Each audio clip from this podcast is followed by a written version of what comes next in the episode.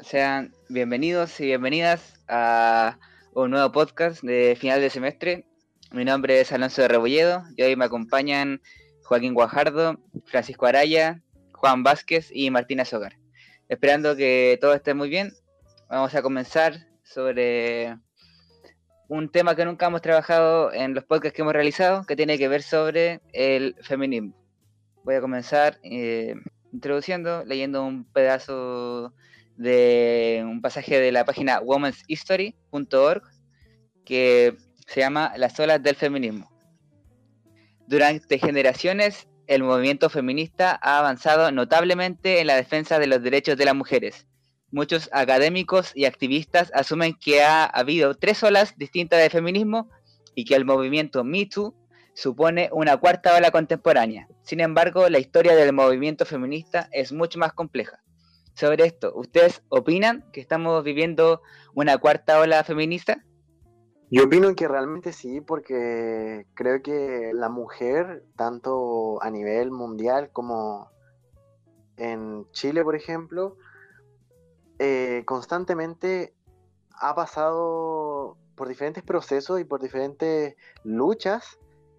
y reivindicaciones sociales, económicas, políticas, y que esas reivindicaciones con el tiempo, si bien algunas han logrado, por ejemplo, como el sufragio, hoy en día hay otras demandas por parte de las mujeres. Entonces yo creo que hoy en día sí estamos viviendo una cuarta ola del feminismo, donde a causa de la misma sociedad otra idea u otros conceptos y elementos son los que usan las mujeres en su teoría para eh, querer conseguir diferentes, por así decirlo, avances eh, en todos los ámbitos de la sociedad. Así que yo creo que sí estamos en una cuarta hora del feminismo.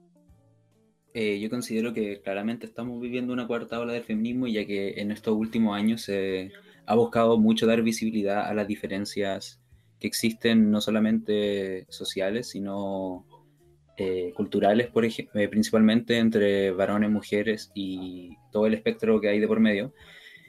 Y es importante también tener en cuenta de que el feminismo ha evolucionado y ha cambiado como movimiento, porque, bueno, basándome en, lo mismas eh, declaraciones de personas feministas, el feminismo de antes, de las primeras dos o tres olas, era un feminismo bastante excluyente, ¿verdad? Que solo consideraba a la mujer blanca, europea, principal, burguesa principalmente, de Estados Unidos, Europa. Sin embargo, ahora han habido diversos movimientos eh, feministas que han surgido en otros lugares y que le han dado visibilidad a las vivencias de otras mujeres periféricas que se llaman, por ejemplo, el feminismo decolonial que se vive en Latinoamérica, en, en África, por ejemplo, o el afrofeminismo, que incluye, se centra en la lucha de las mujeres negras, por ejemplo. Ah, también quieren tener el que, que, que esta cuarta hora es feminismo, que bueno, porque ya, bueno, ya establecimos que entre los, tres, hablan por lo menos que ya estamos en una cuarta ola, y yo comparto ese mismo sentimiento. Que, que esta ola es más que nada en línea con los movimientos como los movimientos como MeToo. Porque aquí mismo, aquí mismo tiene abierta una página de Vox que, que, describe, que describe toda la ola del feminismo y después dice y, y dicta que que una feminista llamada Jessica Valentino 2009 decía que, tal vez, tal vez, en la cuarta ola en línea. Y eso ya fue sido como hace cuánto, 12 años, 11 años. Entonces, bueno, digo que el tiro que ella la chutó cuando estoy diciendo que la que esta, que esta, ola, esta ola de feminismo va a ser en línea, porque obviamente se nota eso el tiro, pero también, también esta ola feminismo también tiene harta relación con los con los, con los movimientos que son más de liberaciones, de, por ejemplo, liberación de LGBT, eh, de cuanto a cuanto a raza en general, diciendo más acepta, eh, acepta más a otra, acepta más a otras personas, otro tipo de otra raza, otra eh, es más inclusivo. Eso, eso es lo que estoy llegando. Y eso también eh, tiene que ver con lo que dijo Juan antes de que los posteriores a los feminismos, las anteriores, igual eran eh, exclusivas más que nada las mujeres blancas, en verdad, por lo que surgió, surgió el feminismo y varios otros los feminismos más. Sí, que con lo que decía Juan, precisamente que después lo retomó Joaquín, que el feminismo anterior, las primeras dos olas, eh, incluían un grupo súper eh, acotado de mujeres, en cambio ahora, con la globalización del feminismo, se podría decir, es muy complicado incluir a todas las personas del mundo que sean mujeres. Entonces, por eso a lo mejor existe tanta ramificación en los ideales y diferentes pensamientos que existen hoy en día, en la supuesta cuarta ola del feminismo. Complementando, yo diría que esta es la cuarta ola del feminismo histórico, pero la primera ola del feminismo a nivel global. Muy bien, y ahora avanzando sobre el tema, que me gustaría que en este siguiente punto eh, tenemos como otra invitada a la mamá de Francisco, que nos va a aportar sobre su propia definición y tiene conceptos sobre ser mujer. Que antes de opinar nosotros como hombres, nos gustaría que ella como mujer nos opina su definición y concepto de ser mujer. Hola chicos, eh, bueno, yo soy Macarena, la mamá de Francisco. Eh, con mucho orgullo recibo su invitación. contarles sí que soy una persona de 44 años eh, que tiene una visión un poco distinta con los ideales del feminismo que ustedes están abordando en este minuto. Para mí, lo importante y destacable siempre es el ser un buen ser humano. Si usted me pide definir lo que es ser mujer, creo que diferencia entre hombre y mujer es la capacidad de dar vida, la capacidad y tal vez un poco la obligación de eh, conciliar la misión de madre, eh, tu trabajo, eh, el ser un aporte para la sociedad. Eh, yo en este momento me encuentro un poco en el limbo porque soy educada muy a la antigua, pero estudié en la universidad, tengo hijos y trato de desarrollarme en ambas cosas, en ambos mundos, el trabajar en la casa y trabajar fuera de la casa. Así que ser mujer es un trabajo de tiempo completo y es bastante difícil. Bien, aquí podemos notar un poco el contraste, tal vez con la opinión que tenemos nosotros, que no, tal vez no generalizamos tanto que la mujer no se basa también solo en el trabajo o solo en la crianza, también una mezcla, como tal dice la, eh, mamá Francisco. Y podemos igual ver cómo en lo actual se diferencia la crianza antigua, aunque según sus propias palabras, aún igual se mantenga. Eh, sí, que mm, la definición de mujer igual era como lo que decíamos antes, que depende mucho porque al ser tan global, no todas las personas son iguales. Entonces, eh, creo que en términos de definición de qué es lo que significa algo, cada persona tiene una visión diferente y si bien podemos establecer ciertas similitudes y agruparlas en, eh, como ideales, eh, la definición de ser mujer en Chile específicamente si, bien utópicamente se pueden buscar eh, ideales en lo que es la realidad, una mujer en Chile eh, es lo que vemos nosotros todos los días, que eh, se tiene que vestir de cierta forma o que tiene ciertos roles como establecidos en la sociedad. Claro, también hablaba mucho de los roles que tiene la mujer, también como los roles del hombre, que más adelante conversaremos también sobre el rol del hombre. Pero antes, ¿alguien quiere también comentar sobre el rol y la definición de la mujer en la sociedad? Eh, yo quería comentar acerca de lo que decía Francisco, que la verdad yo pienso que tiene bastante razón. Hay una autora que se llama Nelly Richard, que escribió la problemática del feminismo en los años de la transición en Chile, que se centra más que nada en la situación de la mujer eh, posterior a la dictadura. Y en un apartado habla de que el concepto de mujer y fue bastante difícil definir lo que era, porque ahora, el, la, por así decirlo, la manera de poder eh, solventar toda esta, todos estos daños que fueron producidos en el, en, el, proceso de dictadura era usando a la familia y principalmente utilizando a la mujer como el eje por el que las personas o por la que la situación iba a mejorar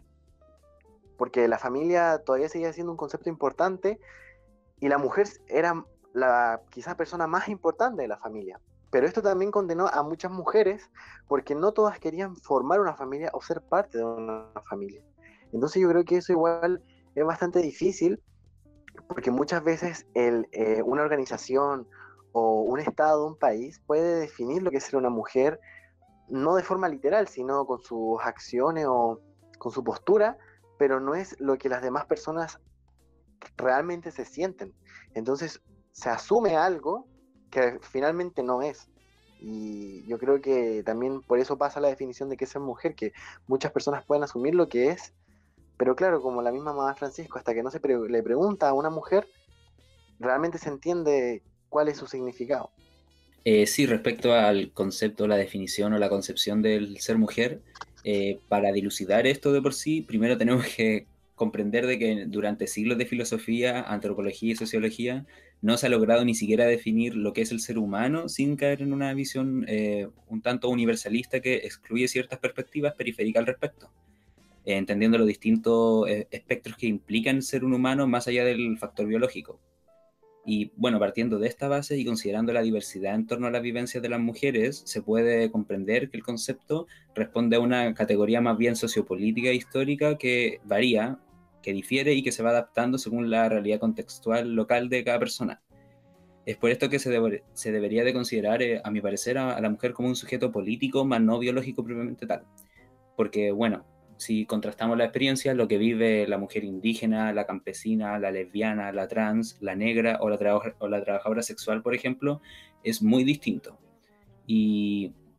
visto esto, tal como sucede con el concepto del ser humano, eh, simplificar y, con, y reducir a la mujer a una realidad biológica vendría siendo, a mi perspectiva, reduccionista, ya que no se puede encasillar la experiencia humana solamente en la biología y se caería también en una postura un tanto biologicista, por decirlo de alguna forma, y justamente estas posturas han sido las que se han prestado para oprimir a no solo la mujer, sino otras minorías, por ejemplo, raciales o la comunidad LGBT. Y por otro lado, voy a citar acá a, las autoras eh, Karina Vidaseca y Vanessa Vázquez Lavas, que son doctoras en ciencias políticas, en su ensayo Feminismo y Postcolonialidad. Ellas consideran que si yo reduzco a lo que es ser mujer a un concepto unánime, por ejemplo, una realidad biológica, eh,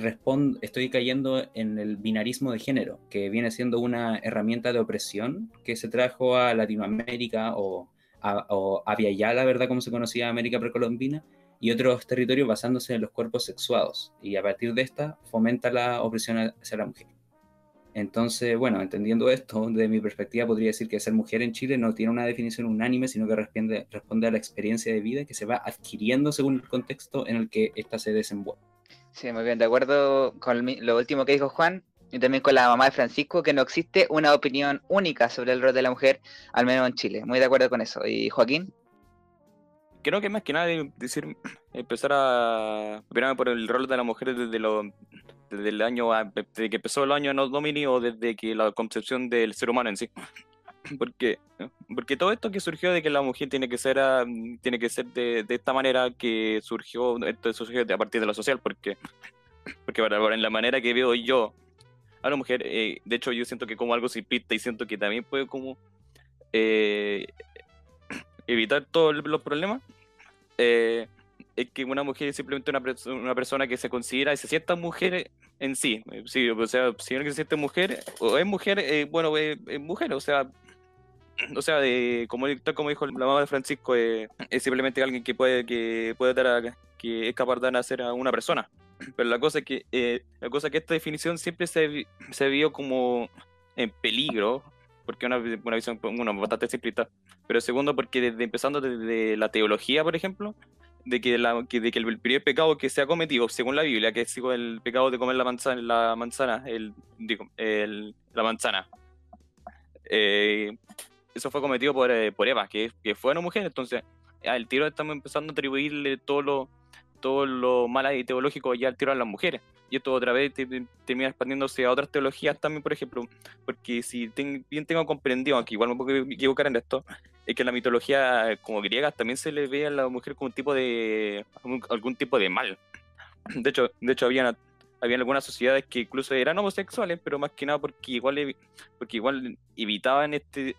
esta vista de ser un poco eh, un poco fe- femenino. Y también, y también esto también va al tema de María Magdalena, por- porque pues, durante años, años, años, años y años, hemos visto a María Magdalena, que fue otro, otro seguidor, seguidor más de Jesús, como una prostituta, como un- una, entre comillas, amiga, o como un, y a la larga, y lo, no, los casos más, más extremos, eran decir que era una prostituta. Y eso, te- eso terminó siendo todo el rato, aparentemente terminó siendo falso todo ese, ese dato. Incluso la, incluso la declararon como una... di- sí, De hecho, no tengo bien claro que, que cómo le declararon. Pero en sí simplemente disculparon y ya como 1950 y eso fue como, 1900, como 1200, 1920 años después de que ella haya aceptado. Claro, eh, interesante lo que ha mencionado todos sobre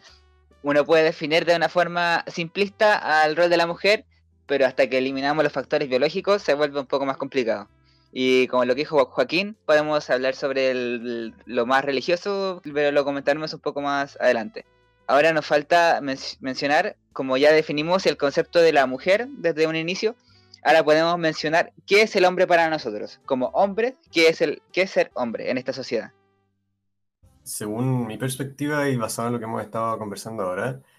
eh, en el momento en que le quitamos la parte biológica a la definición de un hombre o a la definición de una mujer, eh, como que todo el concepto se cae, porque si cualquier persona se puede identificar como hombre o como mujer, entonces pierde relevancia el, concepto como tal. si no hace ninguna diferencia, entonces no hay por qué decirlo. Eh,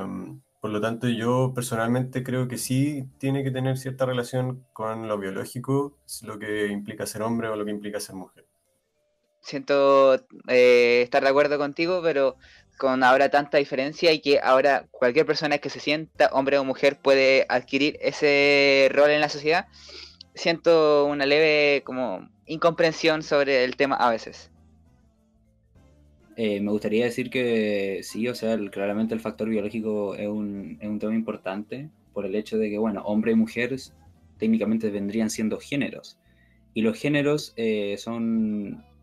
eh, como se describe según la OMS, o sí, la Organización Mundial y la ONU, vendrían siendo un constructo social que se otorga en base a los eh, cuerpos sexuados de una de femenino o masculino a partir del sexo. Entonces, eh, claramente que pertenece el género de por sí, al ser un constructo social, puede adquirir diversas connotaciones y puede ir cambiando como concepto. Por lo tanto, la visión de que se tiene como hombre o como mujer no puede, no necesariamente se va a mantener estática y va a responder a una realidad biológica que era originalmente como se tiene el, binarismo de género traído eh, de Europa, como mencioné anteriormente, eh, sino que son conceptos que están en constante cambio y que se pueden eh, amoldar o responder a diversos contextos. Ahora para eh, introducir lo que nuestro trabajo para poder responder el rol de la mujer. Eh, trabajamos en distintos ámbitos. Eh, trabajamos con testimonios, el tema religioso, derechos humanos. Ahora comenzaremos comentando el trabajo religioso, en donde analizamos testimonios religiosos y analizamos la película María Magdalena. Podríamos comentar un poco lo que pudimos, pudimos observar en este trabajo, en el desarrollo del trabajo. Por el lado de eh, la película de María Magdalena, yo creo que es una cinta que permite principalmente vislumbrar el hecho de que la mujer se ha vuelto cada vez más importante a lo largo de los años, porque eh, se presentaba María Magdalena y al menos la, la, visión que tienen todos de forma general, ni siquiera personas interesadas, por ejemplo, en la Biblia o el Evangelio era de que María Magdalena era una prostituta que Jesús salvó porque fariseos querían apedrearla por el hecho de que era prostituta y ya. Pero la película de María Magdalena del 2018 nos permite dar una visión de que ella, de hecho, fue nombrada por el Vaticano como apóstol. Y eso probablemente muchas personas no lo conocían. Entonces nos da cuenta de cómo la mujer sí es importante en la historia y sí lo ha sido, solo que se le ha restado importancia eh, eh, dependiendo de cada situación. Y en este caso, María Magdalena, eh, como se muestra en la película, por ejemplo, es una compañera fiel de Jesús que lo ayuda y que lo aconseja mucho más que los apóstoles, que son hombres. Pero eso no se considera mucho. Y también por el tema de los, por ejemplo, de los testimonios y eso, una mujer eh, de, en el siglo XVII, eh, si no me equivoco, entre 17 y 18, que se llama Sor Inés, Sor Juana Inés de la Cruz, escribió un poema que se llama Hombres Necios, eh, en el cual básicamente se dedica a mostrar, por medio de las palabras, cómo los hombres quieren que sean las mujeres, su ideal acerca de las mujeres, pero que muchas veces esa construcción que ellos hacen de ellas terminan resultando mal y ellos son los que molestan con ellas pero realmente ni siquiera es culpa de las mujeres. Es como si ustedes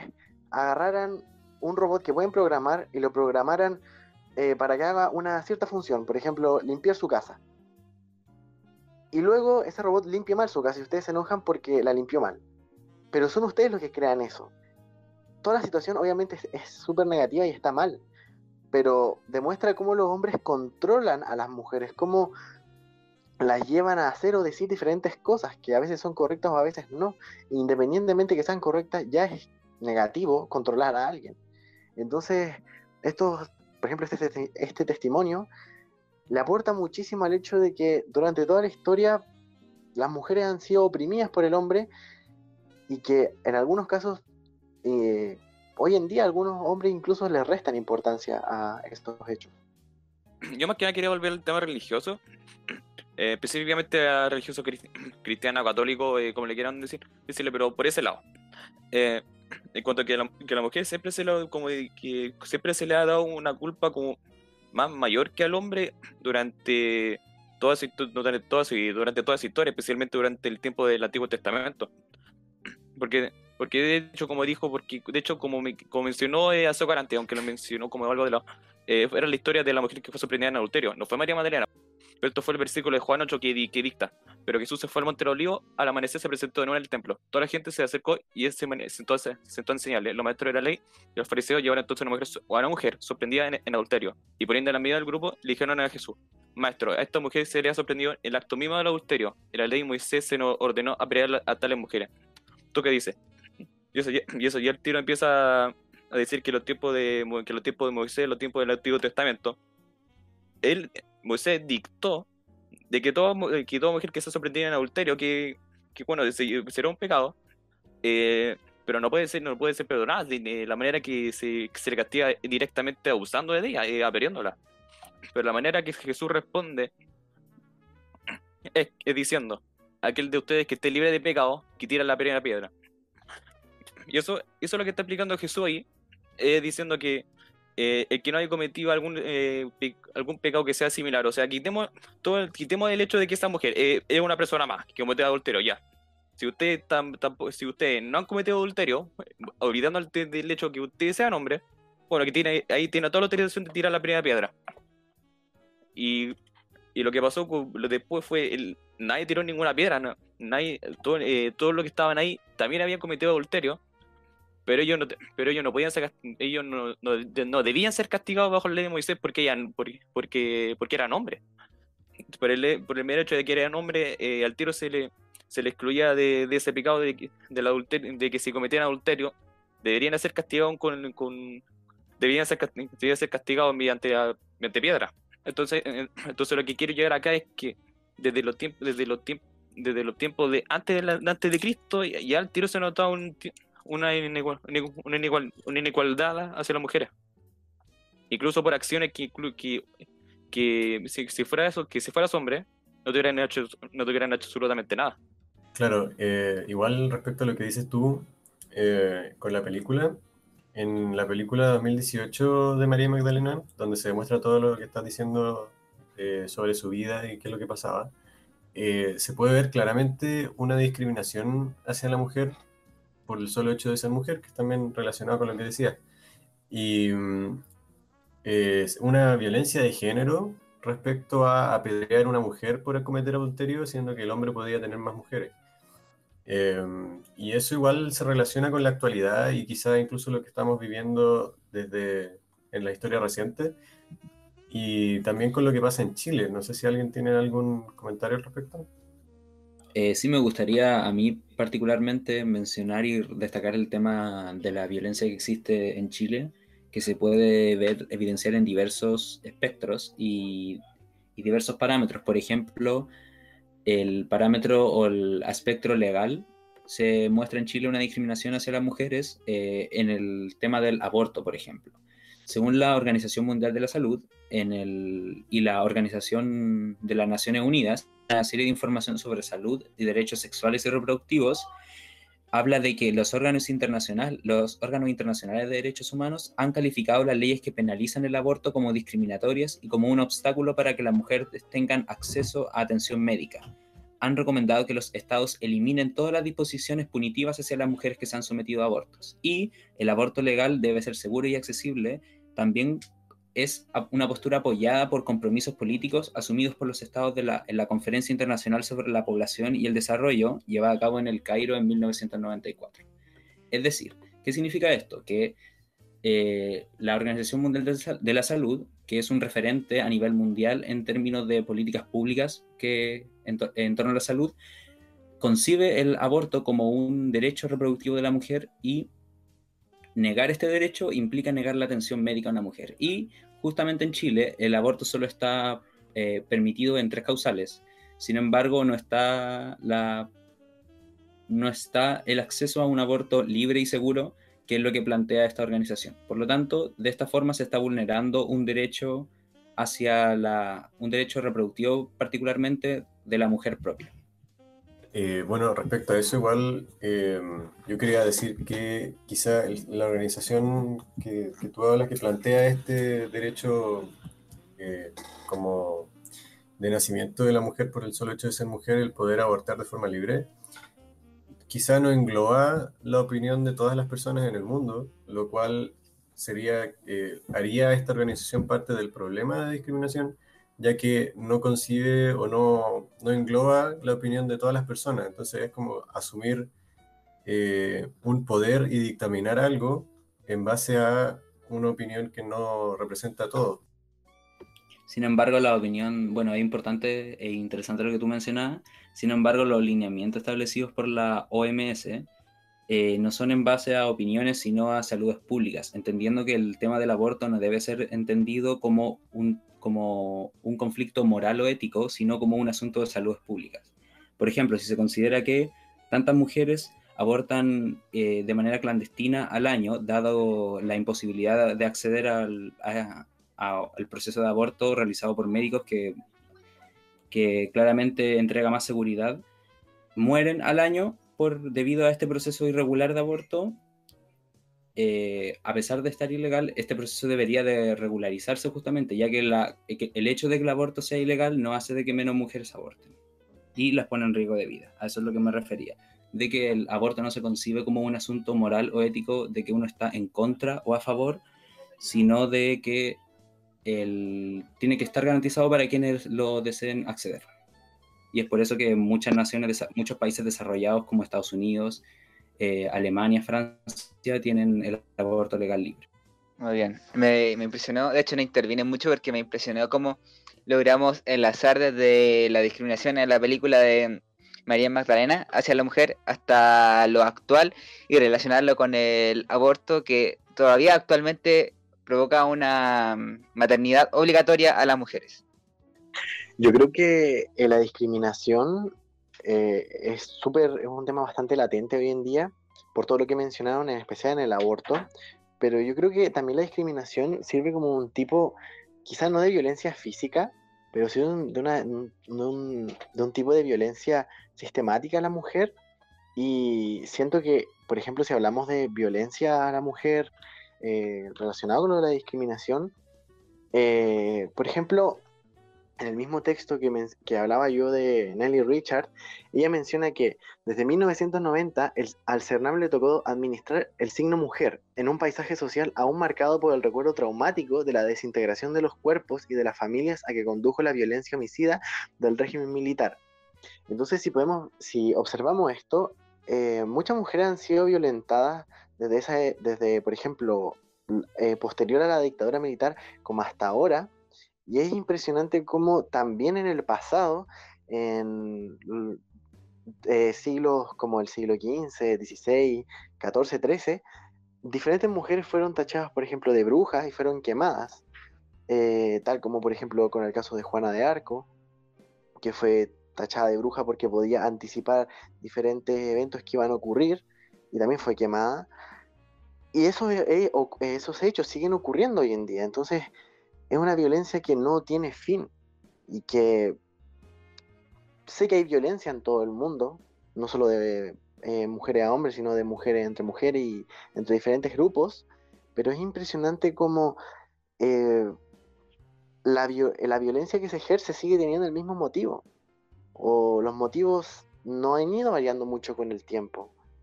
Y cómo la dictadura, muchas, entre hombres y mujeres, pero en este caso, como estamos hablando de mujeres en Chile, fueron desaparecidas y asesinadas y hasta hoy en día, incluso violadas y hasta hoy en día ni siquiera se tiene una respuesta para su familia. Claro, eh,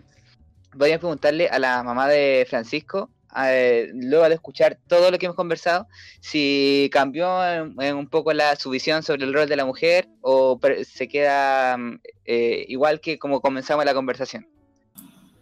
Mira, la verdad es que mi visión del rol de la mujer va a seguir siendo siempre el mismo. Yo mañana me voy a tener que levantar temprano, voy a tener que dejar el almuerzo listo antes de tener que ir a trabajar, ¿cierto? Trabajar, llegar a la casa, ordenar. La verdad es que eso no, no va a cambiar, pero sí me queda un poquito eh, la ilusión de ver cómo ustedes los jóvenes están tomando con tanta naturalidad este tema y me imagino que eso va a producir un cambio en sus futuras familias, en la forma como ustedes van a tratar a sus eh, parejas, las mujeres con las que tengan que trabajar, posibles jefes, ¿cierto? Y eso creo que da una luz de esperanza para las mujeres un poquito más viejas como yo y las, más jovencitas también de que van a vivir en un mundo un poquitito más eh, equitativo y con más respeto, pero lo importante sí, chicos, es que el respeto siempre sea mutuo. Eso para mí es algo que siempre hay que rescatar y no ver en el feminismo eh, de la mano eh, al hombre siempre como el culpable y al hombre como el malo. Siempre ver el feminismo como lo que nos falta un poquito para llegar a tener un poco más de derechos y, y la igualdad tan importante, pero no pasando por encima del hermoso género masculino. Eso chicos, muchas gracias por la invitación. Gracias a usted por querer eh, dar su opinión y totalmente de acuerdo con lo que dijo. ¿Alguien más quiere opinar sobre to todo lo que hemos conversado en general? Eh, simplemente me gustaría eh, es, establecer y decir que a partir de todo lo, todo lo que hemos conversado nos ha dado, nos ha permitido dilucidar y en comprender de mejor manera qué significa ser mujer en Chile y cómo diversos factores inciden en esto, desde el factor cultural, legislativo, eh, cómo influye la herencia religiosa, por ejemplo, los testimonios de las mujeres también y claramente la, el impacto y la, cómo ha influido el feminismo como fenómeno global y nacional al respecto. A mí me parece interesante, eh, de acá por lo menos lo que yo más rescato es la controversia respecto a las visiones que pueden tener las personas y que como por mucho que se trate, no se puede eh, representar a todas las personas en el mundo, porque cambia mucho la realidad de cada uno. Y eso independiente del género, eh, en este caso si hablamos de feminismo y qué significa ser mujer en Chile, eh, tiene mucho sentido que haya tanta controversia al respecto, porque cada persona, independiente de su género, tiene una realidad diferente eh, frente a ese tema. Por lo tanto, eso por lo menos a mí me parece muy interesante. Yo creo que es bastante, hay que recalcar el hecho de que conversar y tratar de dialogar en torno a todas las visiones que tenemos de diferentes perspectivas, perspectivas, ni siquiera solo una, es bastante positivo el hecho de que nosotros lo hayamos podido lograr hacer, porque hoy en día en los debates y el intercambio de ideas suele dominar la intolerancia de las personas, la intolerancia a nuevas ideas o a nuevos pensamientos que muchas veces quizás no son acorde a la ideología de una persona, pero ni siquiera se da el tiempo de escucharlo. En cambio, en este caso sí todos nos escuchamos y eh, hablamos acerca de las opiniones de los demás, ya sea a favor, en contra, y eso es bastante positivo, sin llegar a exaltar o a, a altercados. Y la verdad yo creo que este tipo de conversaciones contribuye bastante a poder desarrollar la habilidad de poder simplemente argumentar y dialogar con el objetivo de dialogar, no con el objetivo de terminar en un conflicto. Así que yo creo que agarrar un tema tan, como decía Francisco, controversial como es el tema de lo que es ser mujer en Chile, eh, de verdad que yo lo veo algo muy positivo. Eh, sí, también, el hecho de, de que de que, iniciando este, este año que que siempre he pensado que eh, como, eh, como esto voy a tener que hacer un poco sobre un, sobre un tema que siempre he considerado como tan tabú en mi ser, en mi hombre, porque, Porque ser de sincero, siempre he evitado todo este tema de los femeninos porque nunca he sentido que esta eh, ha sido como mi tema o mi lucha, pero pero, pero como dijo Zócar, el hecho de que tengamos ya un, un área para donde podemos conversar tranquilamente sin, tener como algún miedo de que de, tipo de, represalia, de represalia, porque esto, esto, bueno, esto ya, este tipo de problemas de las redes sociales ya, ya esto ya va fuera del hecho solamente feminismo, porque esto también ocurre con el, con el cuanto temas de sexualidad o temas de, temas de identidad. Pero el hecho de que tengamos, de que fuimos capaces de llegar a un acuerdo desde, desde una definición tan simplista que teníamos alguna una definición, una definición más compleja que tenían otras que tenían otros en cuanto a los, los factores sociales que tenían la mujer empezando desde, la, desde el principio de la historia eh, me parece en verdad algo como comentable en verdad no sé estaría sorprendido sí estoy prácticamente antes de empezar a, eh, este trabajo sobre el rol de la mujer está en la misma postura de, de hecho me representaba esa frase de filosofía que decía cuando no me preguntan lo sé cuando me preguntan, no lo sé. En cambio, luego de poder conversar y conocer distintas posturas en distintos sectores, como fue en filosofía, religión, lenguaje y educación ciudadana, eh, puede conocer y tener una propia opinión sobre el rol de la mujer. Así que ya finalizando, le doy muchas gracias a la mamá de Francisco por querer participar y dar su opinión, a Francisco, a Martín, a Juan, a Joaquín y a Martín por sus opiniones y por realizar este, este podcast. Eh, muchas gracias.